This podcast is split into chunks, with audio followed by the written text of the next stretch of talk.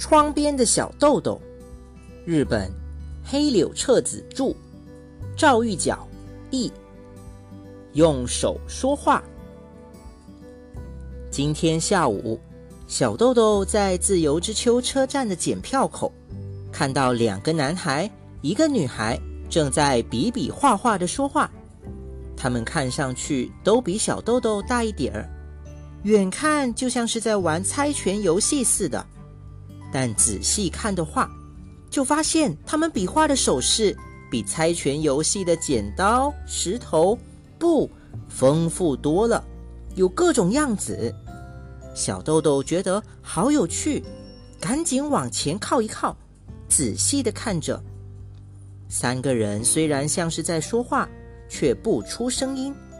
一个人用手比划出各种形状，另一个人看着他的手势，立刻又做出不同样子的手势。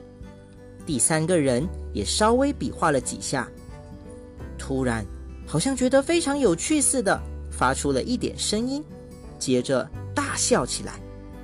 小豆豆看了一会儿，明白了他们是在用手在说话，不禁非常羡慕。要是我也能用手说话就好了。不过，小豆豆虽然很想加入到他们的谈话中去，却不会用手势表示。算我一个行吗？而且啊，人家又不是巴学园的学生，若是冒冒失失的过去搭话，怪没礼貌的。小豆豆默默的看着那三个人。直到他们上了东横线的月台，小豆豆下决心，一定要有一天，我也学会用手说话。小豆豆当时还不知道世界上还有耳朵听不见的人，他也不知道，就在他每天乘坐的大井町线的终点——大井町，就有一个由政府创办的聋哑学校，那几个孩子大概就是那里的学生。但是，那几个孩子看着对方做手势的时候，眼睛里都洋溢着光彩。